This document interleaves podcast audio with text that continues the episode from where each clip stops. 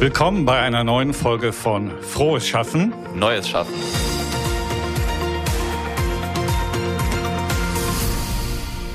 Herzlich willkommen zu einer neuen Folge Frohes Schaffen, Neues Schaffen. Wir sind heute wieder quasi in Bestbesitzung mit Christian und mir da. Nach Urlauben, Corona und Co.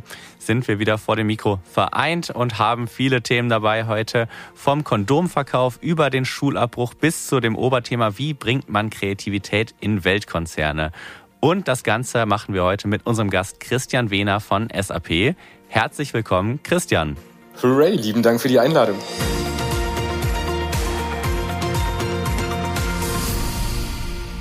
Bevor wir in die Thementiefe reinstarten, wollen wir einmal von dir hören. Also LinkedIn verrät uns, dass du Senior Director Innovation Strategy at SAP bist. Jetzt musst du uns einmal übersetzen und helfen. Was machst du da den langen Tag eigentlich? Wenn ich das so genau wüsste. nee, im, im, im Kern liegt meine Arbeit so ein bisschen darin, ich nenne es mal provokativ, tradierte Denkmuster zu lösen. Wie soll ich sagen, ich glaube, wir sollten es begrüßen, wenn wir gesellschaftliche Denkmuster ständig verändern oder wenn die sich ständig verändern. Also ich brenne so ein bisschen für Umgebungen, in denen Werte wie Inklusion, Kooperation, Nachhaltigkeit, Independent Thinking und all diese Sachen gelebt werden. Und da bewege ich mich immer so ein bisschen in Bindeglied zwischen Technologie und Marketing. Und was genau ich bei der SAP mache, mein Hauptfokus liegt so ein bisschen auf den Themenbereichen Culture und Creativity. Angefangen habe ich eigentlich als eine Art Vortragsredner für SAP ähm, war da so ein bisschen das Gesicht nach außen für SAP Customer Experience, bis ich den Themenbereich ausgegründet habe. Das mache ich heute nebenberuflich. Und aktuell arbeite ich an einer Art, ich nenne es mal Collective Brain of Customer Knowledge. Also auch das klingt so ein bisschen schleierhaft, aber ich kreiere im weitesten Sinne Medienformate im Themenbereich Customer Storytelling, die zum Austausch anregen. Und das von, ja, ganz, ich sag mal, augenscheinlich eigentlich trockenen Themen im B2B, Vago beispielsweise machen Verbindungsklemmen, mit dem habe ich jetzt was gemacht oder beispielsweise mit Adidas Runtastic habe ich jetzt was gemacht und bin da eigentlich im Bereich dann Creative Storytelling und Customer Storytelling unterwegs. Das klingt auf jeden Fall nach viel Christian. Also jetzt, wie gesagt, wir haben jetzt hier zwei Christians vielleicht für die Hörerinnen und Hörer. Das ist vielleicht ja ein bisschen verwirrend mitunter. Aber mein Kollege Christian, du wolltest genau jetzt was durchstarten. Äh, ja. Hallo Christian, hier ist der andere Christian. Ich bin gleich so auf das Thema Storytelling angesprungen und das ist ja so eine große Geschichte, die jetzt derzeit überall auch in den Unternehmen erzählt werden. Hilf mir noch mal so ein bisschen, was verstehst du genau unter Storytelling? Das hat mit Emotionalität zu tun. Ich, mhm. ich erzähle immer eine Geschichte dahin, aber wie macht man sowas eigentlich genau? Wie funktioniert sowas? Ich denke, es ist relativ wichtig, dass man ein gemeinsames Narrativ hat, an dem man arbeitet. Also auch häufig kennt man es ja, wenn es Richtung Strategie geht, dass man eine Art Mission Statement ausarbeitet. Wo wollen wir sein? Wie kann man Mitarbeitende abholen?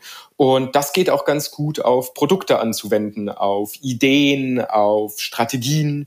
Und in dem Themenfeld bewege ich mich da. Also, dass man wirklich schaut, wie kann man vielleicht sogar, ich sag mal, relativ tröge Geschichten mit Emotionen aufladen. Ein kleines Beispiel. Wir sind vor 14 Tagen umgezogen. Und dann habe ich einen kleinen Brief an die Nachbarn verfasst, wo ich gesagt habe, Mensch, wundert euch nicht, wenn es hier ein bisschen lauter wird, das bitte ich zu entschuldigen, wir haben ein bisschen was zu wuppen. Und ich wollte den Nachbarn auch mitgeben, dass ein Umzugswagen kommen wird, weil das heißt natürlich, dass sie so ein bisschen in der Parksituation ein bisschen beschränkt sind ne, an dem Tag. Und dann habe ich erst relativ tröge drunter geschrieben, hey, von 7 bis 17 Uhr ist ein Halteverbot. Und dann dachte ich mir, nee, lass das mal ein bisschen kreativer gestalten. Und es ist jetzt kein Rocket Science. Ich habe dann einfach geschrieben, hey, wir werden von 7 Uhr an starten mit dem Ausladen und wir bemühen uns, so früh fertig zu sein, dass ihr gewohnt zum Feierabend wieder euren Parkplatz nutzen könnt. Und wie gesagt, war jetzt kein weltbewegender Schritt, aber es hat's einfach greifbarer gemacht, es hat es ein bisschen charmanter gemacht. Und diesen Blick aufs Detail, den probiere ich auch dann in meinem täglichen Alltag einfließen zu lassen. Da sprichst du ja das Thema Kreativität an. Ich frage mich immer, wie kitzelt man so aus den Teams die Kreativität raus? Du hast ein wunderschönes Beispiel, ein kleines Beispiel genannt, aber das ist eben diese Kreativität. Du hast eine schöne Geschichte verpackt. Wie kitzel ich das aus Menschen raus? Oftmals ist es ja so, manche haben ja förmlich Angst davor, mhm. kreativ zu sein. Am Motto, ich könnte mich schämen. Dann sagt der andere vielleicht eine blöde Idee oder sie wird gleich niedergemacht oder Mensch ist doch gar nicht ausgereift. Wie, ja, ja. wie kriege ich diese Offenheit, diesen Mindset hin? Ja, ich traue mich. Ich weiß, vielleicht ist es noch nicht perfekt, aber lasst uns drüber reden. Hast du da Ideen? Ja, ich glaube, ich gehe sogar einen Schritt weiter, Christian. Ich glaube, wir haben es tatsächlich komplett verlernt, will die Ideen zu teilen. Organisationen haben es uns gar abtrainiert. Also ich habe so eine kleine These, die ich auch gern in meinen Vorträgen von mir gebe. Und zwar glaube ich, dass die letzten 200 Jahre immer ein wahnsinniger Wettbewerb des Wissens waren. Also es ging immer drum, alles, was wir weitergegeben haben, war knowledge-based. Und ich glaube aber, dass wir langsam in eine Realität münden, die gar nicht mehr so stark auf dieses Wissen, hm, lass es mich anders umschreiben. Peter Dimandias, äh, der Co-Founder der Singularity University, hat mal schön gesagt, a future of perfect knowledge is near. You can know anything you want, anytime, anywhere. Und wenn ich mir das so anhöre und mir dann überlege, wie wir heute noch tatsächlich unser Miteinander gestalten, wie wir teilweise tatsächlich auch führen, Manager und Managerinnen, dann ist das eine sehr ellbogenbehaftete Art, die noch sehr in diesen Wettbewerb des Wissens gefangen ist. Und die These, die ich probiere so ein bisschen rauszukitzeln, ist, dass dieser Wissen ist nicht mehr so schwer zu teilen. Das ist nicht mehr das Hoheitsgut, aber wir führen noch so. Und was kommt, ist vielleicht eine Competition of Creativity. Und hier bedarf es ganz anderer Werte tatsächlich, die gar nicht so auf diesen Ellbogen basieren. Und meine Hoffnung ist, dass dann so Attribute wie Neid, Missgunst bestenfalls keine Treiber unseres beruflichen Miteinanders mehr sein werden. Was heißt das jetzt? Also, wenn ich eine wilde Idee teile, dann habe ich ja zwei Ängste. Entweder, dass ich ausgelacht werde oder dass ich mich dafür schämen muss, weil ich einen White Spot aufmache innerhalb meiner Competition of Knowledge. Also ich gestehe, dass ich da kein tiefes Wissen drüber habe. Und solange kein Businessplan dahinter ist, teile ich es nicht. Sondern verstecke diese wilden Ideen lieber in meinem deutschen A4-Roy-Container. Und da gibt's wunderbare Rituale tatsächlich, wie man Mitarbeitende dahin führen kann, dass sowas wieder spielerisch erfolgt, dass tatsächlich wieder ein Miteinander gestaltet wird, was nicht auf diesem sehr maskulinen äh, Wettbewerb des Wissens basiert. Aber da sprichst du ein spannendes Thema Du hast ja eben auch gesagt, ja, wir haben was verlernt. Und das glaube ich auch, wenn du Kinder beobachtest. Mhm. Die gehen völlig frei, die malen dir ein Bild und sind stolz darauf, finde es ganz fantastisch. Ich selbst habe jetzt eine achtjährige Tochter und merke so langsam diese antrainierte Veränderung. Was früher total frei war, verändert sich langsam. Langsam kommt der Punkt, meine Freundin kann das ein bisschen besser, ich kann nicht ganz so toll malen. So das erste Gefühl von, ich schäme mich einfach für meine Unzulänglichkeit, das ist ein bisschen überspitzt jetzt formuliert. Aber das heißt, ganz früh wirken diese Mechanismen, die uns in einen Rahmen pressen und ja, ich sag's mal hart, Kreativität tötet. Das wieder aufzubrechen, ist doch irgendwie eine Mammutaufgabe, oder? Also inzwischen ist es tatsächlich so, dass Kreativität, es gibt einmal im Jahr das World Economic Forum in Davos und da kommt der Future of Jobs Report, wird da jährlich gepublished. Und da ist Kreativität der Skill, der seit 2015 am schnellsten wachsend ist. Also von Platz 10 im Jahr 2015 auf Platz 3 2020. Der aktuelle Report 2022 bin ich gar nicht sicher, wo es da steht. Aber es wird nachgefragt, es wird gefordert, es wird gewünscht, aber es wird nicht wirklich darauf Wert gelegt, dass, also ich gehe mal die Stufe höher, also ich würde Kreativität einordnen im Themenbereich soziale und emotionale Intelligenz. Und das ist was, was in Organisationen noch relativ selten zu finden ist. Jetzt habe ich Glück bei meinem Arbeitgeber SAP, dass das dort tatsächlich ein Thema ist, was sehr, sehr intensiv gelehrt wird und auch von den Mitarbeitenden gefordert wird, dass man sich mit beschäftigt und auseinandersetzt. Inzwischen ist es gar nicht mehr so, dass es gefordert wird, sondern dass eher die Nachfrage fast größer ist als das Angebot. Bei Search Inside Yourself haben wir beispielsweise gerade 16.000 Wartende auf der Teilnehmerliste die Schlange stehen. Also da ist die Nachfrage riesig. Ich finde das spannend, gerade wenn man so große Unternehmen nimmt wie SAP oder die, die Telekom. Da braucht es natürlich die Veränderungen der Mitarbeitenden, die ohnehin schon da sind. Aber es braucht ja vielleicht dann auch nochmal einen Anschub durch neue Mitarbeiterinnen und Mitarbeiter, die dazu kommen. Und wenn man da versucht, mehr Wert drauf zu legen beim Recruiting auf Kreativität und am Ende des Tages auch auf ein bisschen, naiv gesagt, vielleicht aber auf Nettigkeit irgendwie bis zu einem gewissen Grad, oder? Also wenn man netter zueinander wäre, dann fällt es vielleicht auch einfacher, diese verrückten Ideen zu äußern. Oder wie siehst du das? Total. Also wie gesagt, die Ellenbogen-Attribute, die ich eingangs angesprochen habe, ich glaube, daran liegt es tatsächlich, dass wir irgendwie uns immer noch einbilden, dass diese Ellbogen uns heute weiterbringen, was ja auch in gewisser Weise sich leider noch bewahrheitet. Aber ich glaube nicht, dass Netzsein oder Werte wie einfach Offenheit, wie Toleranz tatsächlich negativ sein sollten fürs Miteinander. Da bist du ja auch ganz schnell bei der vielbesagten Fehlerkultur. Ich glaube, ich kenne auch jetzt kein Unternehmen, das für sich nicht postuliert, wir haben eine tolle Fehlerkultur ganz ehrlich, die Realität sieht ja oftmals ganz, ganz anders aus. Das mag Zwängen geschuldet sein, das mag gerade im Großkonzern, in dem du ja auch bist, Time to Market und all diese Geschichten. Wie kommt man denn zu einer Fehlerkultur? Da spürst du bei SAP, habt ihr da, seid ihr da ganz, ganz anders unterwegs oder ist das auch noch eine tägliche Arbeit bei euch, das Thema Fehlerkultur? Wie gesagt, ihr seid auch ein DAX 30, ja. äh, DAX 40 Konzern da weiß man aus der Realität oftmals, es ist gewollt, aber in der Umsetzung hapert es dann doch sehr häufig. Du hast mhm. äh, Führungsverhalten angesprochen etc. Macht ihr was anders oder seid ihr genauso noch auf dem Wege? Also overall würde ich uns von den Schulnoten her wahrscheinlich irgendwo bei einer 2 minus sehen. Ähm, mhm. Schon gut. Ja, also tatsächlich ist es. Aber warum zwei Minus? Ich glaube, es ist tatsächlich noch sehr managerabhängig, wie das Thema behandelt wird. Ne? Und ich habe jetzt Glück, dass ich mich mit den Themengebieten auseinandersetze, die ja wo es einfach erlaubt ist, wild zu sein und sogar gewünscht ist. Ne? Es wird gefordert.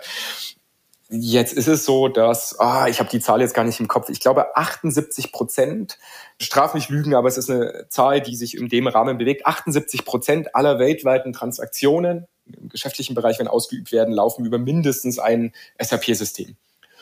Und da ist es natürlich so, wenn du äh, dich der Zahl bewusst wirst, befindest du dich natürlich in der Diskrepanz zwischen, wie kannst du innovativ und playful sein, wenn du tatsächlich die wichtigsten Transaktionen eigentlich im globalen Miteinander am Laufen hältst. Also da ist ein Spagat. Und ich wage aber zu behaupten, dass SAP das ganz gut löst. Tatsächlich Fehlerkultur ist was, mit dem ich sehr, sehr früh auseinandergesetzt würde. Denn mir war es leider schulisch nicht vergönnt, dass ich in dem Bereich brillieren konnte. Also ich wurde eingeschult mit fünf in der Hauptschule wie jedes Kind und ich wurde aber leider auch ausgeschult auf der Hauptschule. Habe es nie geschafft, eine weiterführende Schule zu besuchen und habe dann zweimal den qualifizierenden Hauptschulabschluss nicht geschafft. Und so kam ich nach einem Langzeitpraktika sechs Monate beim OBI in den Genuss einer Ausbildungsstelle. Und dann dauerte es nicht lang und mein Chef wurde gejust. Und dann stand ich da, es musste Ware bestellt werden. Und ich hatte irgendwie schon damals so ein Guilty Pleasure für Design, Interior und habe immer diese schönen Magazine durchgeblättert, die auch in den Auslagen lagen. Schöner Wohnen, Architektur und Design und wie sie alle heißen. Und es hatte halt mit der Realität überhaupt nichts zu tun, sondern alle Auslagen waren voll mit Ahorn und Buche, that's it, ne? In, in, in, in allen möglichen äh, Härtegraden. Aber und dann hatte ich dieses Bestellgerät in der Hand und habe mal geguckt, was gibt's denn sonst noch Tolles und habe irgendwie Böden bestellt, die zu damaligen Zeiten ja dann doch gewagt waren, Escheweiß, Nussbaum, auch jetzt schon wieder lang im Trend überholt, aber zur damaligen Zeit irgendwie so ein bisschen fortschrittlich. Und als dann Wochen später der LKW vor der Tür stand, rief auf einmal die ominöse Nummer 14 an, was der Marktleiter war. und auf einmal hieß es, ja, ja, genau, die hat man sich immer gut gemerkt, die Schätze. Ja, ja. da musste er rangehen. Auf jeden Fall bin ich dann hoch ins Büro und er sagte, ey Christian, wir haben irgendwie Ware für, keine Ahnung, 100.000 Euro im LKW und faktisch gesehen dürften wir nichts davon annehmen. Mein Glück war, dass das ein Obi-Franchise-Markt war und der Marktleiter irgendwie was in mir gesehen hat und gesagt hat, hey Christian, pass mal auf, wenn ich dich nicht für bestrafen kann, weil das will ich nicht, ich kenne deine Historie, wie sehr du gekämpft hast, diesen Platz hier zu bekommen. Und außerdem ist es auch gar nicht so einfach, einen Auszubildenden sich zu trennen. Und das will ich auch gar nicht, aber wenn ich dich nicht für bestrafen kann, kann ich dich eins, ich kann dich für verantwortlich machen. Und so wurde ich interimsweise tatsächlich der erste Azubi, der eine eigene Abteilung bekommen hat und war dann Abteilungsleiter und verantwortlich für, dass die Ware abverkauft wird. Das heißt, du hast ja wahnsinnig auch Glück gehabt, dass du da auf einen Menschen getroffen bist, der dich nicht abgestraft hat, der nicht klassisch vielleicht funktioniert hat, äh, falsche Bestellung, den setzen wir raus, das bringt nichts, sondern gesagt hat, komm, ich gehe in Anführungsstrichen das Risiko mit ihm ein und ja, immer, klar. vertraue ja. in ihn. Das ist ja ein Riesenglück, wenn das damals anders gewesen wäre. Wer weiß, was passiert wäre. Total, total. Aber wir schreiben uns immer so vieles gut und auf Charaktereigenschaften, aber ich glaube tatsächlich Glück und Demut das Rad der Fortuna dreht sich und in manchen Bereichen bist du oben und das war so ein Moment. Da hatte ich großes Glück. Aber im Endeffekt, wenn man mal rekapituliert, wie gewisse Entscheidungen zustande kamen, ist tatsächlich eine Mut und dann wahrscheinlich auch eine gewissen Freude am Neuen ganz häufig der Faktor Glück, glaube ich, ganz, ganz, ganz treibend in unserem Leben. Ja. Ja, auf der anderen Seite, jetzt gerade wenn man nochmal deine Historie oder auch deinen Aufstieg quasi von dem nicht ganz geschafften Hauptstartschuss jetzt bis zum Weg zum Weltkonzern im Endeffekt, da hat sicherlich einiges an Glück mit dann, dann auch dazu gespielt, wie du gerade schon sagtest, aber an sich so als Gesellschaft kann man sich ja eigentlich nicht darauf verlassen, dass das alles mit Glück irgendwie hinhaut, ne? sondern eigentlich müssen wir auch Menschen, die vielleicht nicht den klassischen Weg haben, so ich mache jetzt klassisch im Sinne von, wir gehen irgendwie in Corporate, wir machen Abi und studieren und machen fancy Praktika und kommen dann irgendwann hier hin. Eigentlich bräuchte es ja viel mehr Durchlässigkeit, um auch interessante Lebensläufe wiederum mit an Bord zu holen, oder? Hast du da eine, eine, Idee, wie man das besser irgendwie noch gestalten kann? Oder was ist überhaupt auch da aus deiner Sicht dann die Rolle von Unternehmen in Bezug auf? Oder Total dieser Teil, dass ich die Hauptschule zweimal nicht geschafft habe, dass ich dann einen sehr bunten Lebenslauf mitbringe, der im Übrigen, glaube ich, Social Hopping auch sehr schön hervorhebt, was ja auch wieder einen Themenbereich dann der sozialen und emotionalen Intelligenz unterstreicht. Also man holt sich dadurch tatsächlich, glaube ich, auch Skills rein in Teams, die wahnsinnig wertvoll sind. Aber das thematisiere ich nicht im Vortrag. Und ich habe lang mit mir gehadert, ob ich es mit einbinde oder nicht, aber ich möchte nie auf einer Bühne stehen und jemanden oder eine oder eine, die im Publikum sitzt und es nicht geschafft hat, ich möchte nie sagen, guck an, jeder kann es schaffen, du bist ein Loser ne? oder eine Loserin. Und ich finde, wir reden uns da immer so leicht mit den Kalendersprüchen und ich möchte aber absolut kein Instagram-Coach sein. Es gibt ja dieses wunderschöne Marshmallow-Experiment und das hat bei uns in den Köpfen, ist es noch so verankert. Ich weiß nicht, ob euch Christian Roman das Marshmallow-Experiment was sagt. Nee, nee sagt mir gerade nicht. Hilf mir mal. Es gibt die Werbung von Ferrero, die das mal aufgegriffen hat. Dadurch ist es häufig wieder in die Köpfe gekommen, wo Kindern so Kinderbons hingelegt werden und dann heißt ah, ja, doch, äh, ja. ich, ich mm. gehe mal kurz raus und wenn es mm, schaffst, ja, es ja, nicht doch, zu essen kriegst, dann sieht man, wie kreativ die Kinder werden. Ganz süß. Das Marshmallow-Experiment wurde 1972 von einem Professor an der Stanford University durchgeführt und da hieß es dann, wir gucken jetzt mal, ob willensstarke Kinder in zeitlicher Betrachtung einfach weiterkommen als Kinder, die der Versuchung nicht widerstehen können. Also die Kinder kamen in einem Raum, da lag ein Marshmallow, dann hieß es, hey, ich gehe mal kurz raus, 15 Minuten, und wenn ich wiederkomme und der ist noch da, kriegst du einen zweiten. So, dann ging die Person raus, es kam wieder, manche Kinder haben es geschafft, manche nicht. Die wurden jahrelang begleitet und dann hieß es hinten raus, Mensch, guck mal, zu Großteilen sind die Kinder, die widerstehen konnten, beruflich erfolgreicher. Und daraus wurde dann geschlossen, dass Willensstärke ein Attribut ist, was dich exorbitant strahlen lässt. Hm. Und so ist es bis heute in unseren Köpfen. Was allerdings nicht geschaut wurde, ist, wie ist denn der soziodemografische Hintergrund dieser Kinder? Wenn man das mit in, in, den Account nimmt, dann sieht man auf einmal, hey, da sind so viele Kids gewesen, denen schon oft was versprochen wurde, aber es kam nie. Also nehmen Sie das, was Sie brauchen. Das haben wir bis heute in unseren Köpfen. Das ist so, da glaube ich, ist noch ganz viel Arbeit zu leisten, dann Kindern aus sozial schwacheren Elternhäusern, denen ist es einfach nicht möglich, dass du dann auf einmal im Smalltalk an der Kaffeeküche mitreden kannst, wie toll doch der Skiurlaub XY war. Also du knüpfst viel weniger Kontakte, die du später vielleicht nutzen kannst. Aber, aber lass mich da gerade nochmal einhaken, sorry. Äh, weil das, das war so spannend, weil wenn man deine Vita so liest, später noch Red Bull etc. Du hast dann neue Wege gesucht, hast tolle Projekte gemacht. Das ist ja so eine klassische, ich darf es mal so sagen, Aufsteigergeschichte. Vom Hauptschulabschluss bis in deine heutige Rolle. Aber kennst du auch das Gefühl, du hast es gerade so ein bisschen angedeutet, von unterlegen sein. Du sitzt, du sagst, du sitzt mit dem CMO zusammen. Mhm. Plötzlich sitzt du mit Leuten zusammen, die haben vielleicht in Harvard studierte, Oxford, Stanford, was auch immer. Und Spürst du oder kennst du das aus deiner Vita, dieses Gefühl, eigentlich selbst, ich bin unterlegen, Mensch, die haben diesen hohen Bildungsstandard, die haben tolle mhm. Abschlüsse und ich sitze hier mit dem Hauptschulabschluss. Behindert dich das oder hast du das immer, weil du der Machertyp bist, du gesagt hast, was soll's? Ich weiß, was ich kann. Wie bist du damit ja. umgegangen? Oder wie gehst du damit um? Auch inzwischen bin ich durchaus stolz drauf, aber der Weg war doch steinig. Ich glaube so, das Imposter-Syndrom hat doch jeder, der irgendwie im kreativen Bereich zu Hause ist. Man wartet ständig drauf, dass die Schulter geklopft wird und gesagt, Herr Wehner, bitte raus aus dem Büro.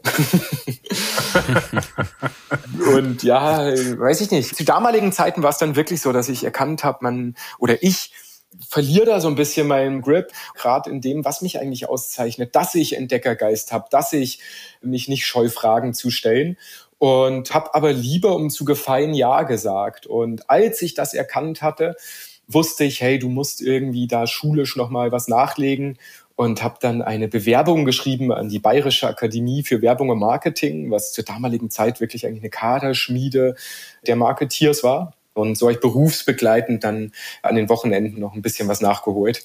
Also ganz blank bin ich nicht mehr. es ist nie ähm, zu spät. Äh, es, ist, es ist nie zu spät, ja, ja, immer gute Hoffnung bleiben, ja, ja. Bei dir war ja dann auch, wenn man mal auf diese Vita guckt, Veränderung dann auch immer mit was Positivem verknüpft. Wenn wir jetzt nochmal ein bisschen wieder zum Thema Arbeitsplatz oder generell irgendwie das Thema Arbeit als solche kommen, für viele ist Veränderung ja auch erstmal was irgendwie Angst machen, was irgendwie erstmal mit äh, negativen Gedanken behaftet ist. Wie siehst du denn deine Rolle oder wie schafft man es generell, was diese Veränderung auch jetzt in Unternehmen eher ja, als eine Chance wahrgenommen wird oder ist das nur Typsache? Nee, glaube ich nicht, dass es Typsache ist. Also ich, bin schon der festen Überzeugung, dass ein gewisses Mindset dir einfach hilft über Veränderungen das positiv zu sehen, ah, klingt auch wieder rosa-rote Brille, ne? Ähm, den einfach mit einem guten Charakter entgegenzustehen, sage ich mal. Und ich glaube schon, gerade so ein bisschen in der Technologiebranche ist man da ja so ein bisschen im Elfenbeinturm. Ne? Also ich glaube, da sollte man sich schon auch nochmal bewusst sein. Wir hatten es eben angesprochen, Demut, Dankbarkeit, Glück, Rat der Fortuna, so solche Sachen. Das fällt dir in vielen anderen Berufen deutlich schwerer. Was ich aber schon glaube, also als kleines Beispiel, bei uns bei der SAP, du wirst gefragt, hey, möchtest du eine Fachkarriere machen oder möchtest du eine Managementkarriere machen? Und das wirst du in einem regelmäßigen Turnus gefragt. Und ich glaube auch, dass interner Jobwechsel, interne Angebote, also eine Rotation intern oder Shadowings anzubieten, tatsächlich auch für internen Wechsel zu sorgen, weil Erfahrung ist ja was unglaublich Wertvolles. Und viele Mitarbeitende sehnen sich einfach dadurch und denken, Mensch, das Gras auf der anderen Seite der Wiese ist grüner, verlassen das Unternehmen. Aber wenn sie vielleicht die Möglichkeit hätten, auch tatsächlich mal intern was völlig anderes auszuprobieren, dass das zu sehr viel Mut anregen kann, tatsächlich Situationen auch mal anders gegenüberzutreten. Und, und wenn man sich darin dann mal bewegt und merkt, hey, der Wandel der bringt was. Vielleicht erkenne ich auch, dass die Gegenseite gar nicht grüner ist und gehe zu meiner alten Position zurück. Da kann man als Arbeitgeber, glaube ich, schon viel einbringen. Also quasi wirklich zum Vorteil nicht nur der Mitarbeitenden, sondern auch des Unternehmens, dass man sagt, ey, probiert euch mal aus, guckt, was euch gefällt und dass man dann vielleicht auch feststellt, ey, eigentlich passt es doch ganz gut. Vielleicht war es auch so ein bisschen der Wunsch, mal links und rechts zu gucken, um dann irgendwie auch das eigene dann vielleicht so wieder so ein bisschen wertzuschätzen quasi, ja. Mhm, also das ist natürlich nur ein Beispiel, aber ja, genau so sehe ich es. Und wenn du merkst, meine Mitarbeitenden sind bis oben hin gerade äh, Oberlippe, Unterkante, unter Wasser, sagt man doch so, Ober, Oberlippe, mm, Unterkante? Ja, ja. war, war richtig. äh, unter Wasser. Wir reden jetzt immer von DAX-Unternehmen, aber ich möchte auch den, den Mittelstand mit einbinden, ich möchte Startups mit einbinden. Vielleicht kann ich da gerade tatsächlich keinen Druck rausnehmen, weil ich in einer sehr wichtigen Phase bin, wo es einfach darum geht, den Deal jetzt reinzuholen oder die Kampagne zu auszusteuern. Ich weiß es nicht. Aber vielleicht schaffe ich es ja dann, dann intern Möglichkeiten zu finden, wo ich ein bisschen was abnehmen kann. Beispielsweise, dass ich ein Moms-Ad Firma XY oder Dads at Firma XY Netzwerk gründen kann, wo ich den Mitarbeitenden sage, hey, du kannst dich in diesem Netzwerk austauschen und Hilfe suchen untereinander unter Kolleginnen und Kollegen während der Arbeitszeit. Also vielleicht kann ich dann privat ein bisschen was rausnehmen. Also das ist so vielschichtig, dieses Thema. Man, hm, ja. Das, das ist ja so die spannende Kulturfrage. Mhm. Wenn du die meisten Menschen fragst, wenn sie sagen, nee, ich habe das Gefühl, es kommt immer was drauf, ich werde nicht entlastet. Mein Schreibtisch wird voller. Wie kann man das, was du gerade beschreibst, was ja extrem sinnvoll wäre, äh, nach solchen Wegen zu suchen? Kommt das von unten oder muss euch eine Kultur letztendlich vom Management gewollt werden und die sagen, so, wir machen das jetzt anders, damit wir diesen Kulturwandel, das ist immer ein großes Wort, ja. hinbekommen. Was sind da deine Erfahrungen? Beides ist wichtig. Ich halte einen guten Pulsmesser, also das Ohr wirklich sehr, sehr nah bei der Belegschaft zu haben, ist sehr wichtig. Denn dann ist es nicht nur eine individuelle Meinung, die dir gespiegelt wird, sondern dann kannst du es wirklich nach einer Survey beispielsweise, also nach einer Befragung, die natürlich personengeschützt sein muss, dann ist es nicht mehr nur eine individuelle Wahrnehmung eines Einzelnen, sondern dann kann ich tatsächlich sagen, hey, ich glaube, hier ist wirklich was in der Organisation, wo dran gearbeitet werden muss. Und dann kann man solche Sachen ja mal probieren wie ein Meeting Free Friday oder ich sage, ich merke gerade, dass die Konferenzen einfach zunehmen, gerade durch Corona. Es ist ja wirklich so, dass man teilweise äh, den ganzen Tag nur noch in Meetings sitzt, virtuell. Bei uns, bei der SAP ist es beispielsweise gerade so, dass ich nicht mehr eine halbe Stunde oder Stunden Meetings einstellen kann, sondern ich mhm. kann 25 Minuten oder 50 Minuten, glaube ja. ich, blocken. Die Meeting-Pizza äh, nennen wir das, ja. Genau, einfach um, um so einen gewissen Bio-Break nochmal kurz drin zu haben. Das ist natürlich dann was, das muss von oben ausgerollt werden. Äh, zugleich glaube ich aber, dass so Graswurzelbewegungen sehr wertvoll sind und jeder und jede, die sich da in der Pflicht sieht, kann ich nur ermutigen, tatsächlich dann auch sich Gehör zu verschaffen intern und auf Mitstreiterinnen zu hoffen. Ja. Da und, gleich mal eine konkrete mhm. Nachfrage, vielleicht noch mal ganz kurz, weil du ja. über die Meetings bei euch gesprochen hast, dass ihr nur noch 15 oder 15 Minuten einstellen könnt, also nicht diese volle Stunde, volle halbe Stunde. Ja. Wie läuft eigentlich euer Webex-freier Freitag, den ich glaube der Kava Yunussi äh, mhm. äh, publiziert hat oder kommuniziert hat? Macht ihr das konsequent? Ja, ja. Also ich genieße das sehr, muss ich gestehen. Mhm. Wenn was Dringendes ist, hat keiner was dagegen, dass man einen kurzen Call anberaumt. Und natürlich gab es auch gewisse Irritationen seitens des Vertriebs beispielsweise, wo ja schon auch ein gewisser Druck herrscht und auf einmal heißt, äh, man soll am Freitag keine Kundenmeetings mehr abhalten. Wird gut angenommen, wird aber auch noch ein bisschen nachjustiert. Ja. Okay. Ja, spannender Ansatz. Mhm. Ja, Du sagtest ja vorhin, dass du nicht der, der Instagram-Coach werden willst und wir wollen auch nicht deine Tipps auf irgendwelche Kacheln posten oder dergleichen. Trotzdem mit Blick auf die Uhr, die sich jetzt schon fast dem Ende neigt, die obligatorische Frage, gibt es irgendwas, wenn du irgendwie ein, zwei Sachen mitgeben könntest, auch so ein bisschen mit Blick auf deinen Werdegang als Tipps. Hast du da ein, zwei Sachen, oder sagst du, das ist irgendwie, ne, habe ich nicht. Musst du selber rausfinden. Geht euren eigenen Weg. Nee, äh, genau. nee ich, ich habe gerade das Wort Mindset in den Mund genommen. Und ich glaube, das wird ja schon wie so eine Sau durchs Dorf getrieben und ist relativ schwer verständlich. Nee, nicht schwer mhm. verständlich, aber es ist so, so wabbelig, ne? So ein bisschen als, Ja, nicht so greifbar, ja. Nee, schwer, schwer, schwer greifbar. Und ich glaube, ich bin in einer Umwelt groß geworden, die es mir immer erlaubt hat, Ja zu Neuem statt Nein zu Alten zu sagen. Und da kann ich eine ganz schöne Geschichte mitgeben, die mein Großvater uns eigentlich so ein bisschen geprägt hat. Oma und Opa waren mal wahnsinnig toll als Kind, weil die haben uns wirklich mal ganz, ganz wild machen lassen. Und eine Geschichte, die bleibt mir bis heute im Kopf. Opa hatte ähnlich wie ich nicht das Glück, mit einer wahnsinnig vollen Haarpracht ausgestattet zu sein. Und irgendwann bin ich mal in die Küche und ins Bad und ich habe alles zusammengepanscht, was du dir vorstellen kannst. Vom Senf über äh, Cookie Dent, whatsoever. Ne? Habe alles zusammen in eine Schüssel, bin zu Opa und habe gesagt, Opa, das, was ich hier in den Händen halte, ist ein Haarwuchsmittel, was ich für dich angerührt habe. Und er hat nicht gesagt, ja, aber was hast du denn, sondern hat gemeint, komm, schmier's mal drauf und wir gucken, was passiert. Hat sich noch eine schöne Kopfmassage abgeholt und als ich fertig war, meinte er, jetzt räum mal alles auf und wenn du wiederkommst, guck mal, ob deine Erfindung sozusagen von Erfolg gekrönt ist. Und ich komme wieder und siehe da, Opa hatte Haare auf dem Kopf sprießen. Vereinzelt waren wirkliche Haare auf dem Kopf. Und dann sagt er noch frech, Mensch, jetzt zieh doch mal dran, um zu gucken, ob deine Erfindung auch wirklich nachhaltig ist. Und ich zog an den Haaren und siehe da, die waren wirklich fest. Und jahrelang habe ich geglaubt, dass ich Nachwuchsmittel erfunden habe. Und irgendwann, Jahre später, mit 15, 16, sage ich zu Opa, hey, was war denn das damals? Und auf einmal fangen sie beide nur zu kichern an. Und Opa hatte sich tatsächlich mit einer Schere Brusthaare abgeschnitten. Und Oma hat die mit Sekundenkleber draufgeklebt auf den Kopf. So. Warum erzähle ich diesen, diesen Brusthaartest? Macht den, wenn Leute zu euch kommen mit wilden Ideen.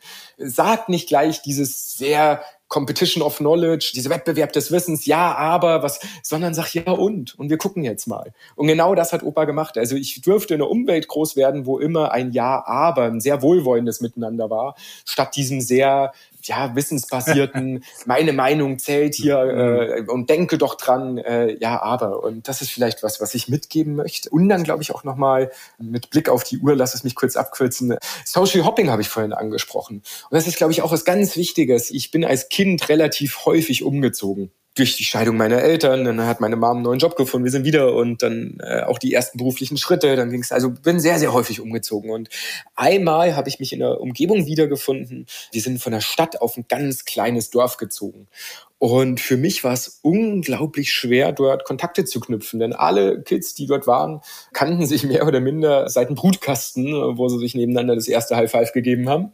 Und dann kommt ja äh, der Fremde. Und die waren nett, aber es war echt schwer, äh, wirkliche Kontakte zu knüpfen. Und irgendwie bin ich dann doch immer nur mit meinem Hund alleine rumspaziert. Und irgendwann fiel mir auf, dass es in diesem Dorf als auch in der Nachbarstadt keinen Kondomautomaten gab.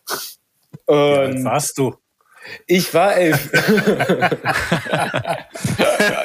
Was halt mit elf so auffällt. Was halt mit elf so auffällt, ne? Sondern, wenn man an das heilige Gut wollte, musste man immer über die Kasse des örtlichen Schleckermarktes gehen, wo die Mutter eines Schulkameraden saß.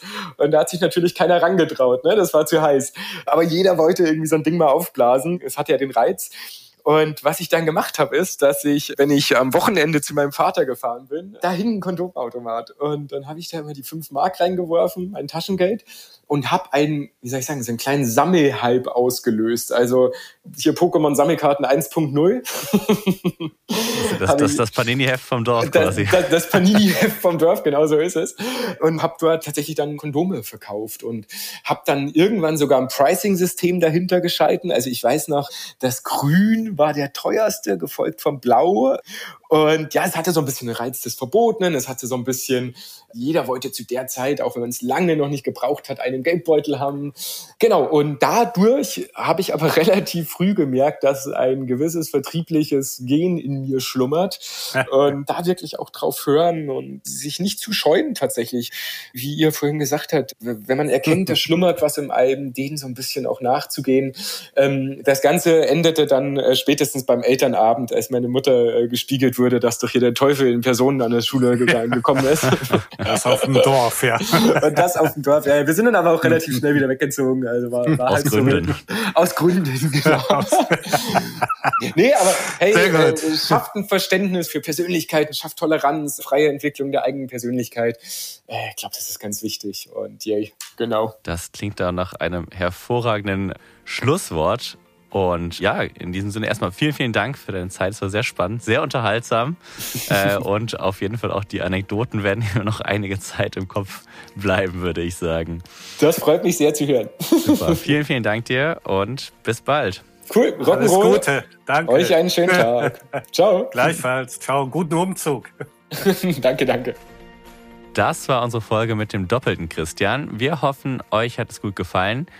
Und wenn ihr auch bei den nächsten Folgen von Frohes Schaffen, Neues Schaffen wieder mit dabei sein wollt, drückt gerne auf Abonnieren.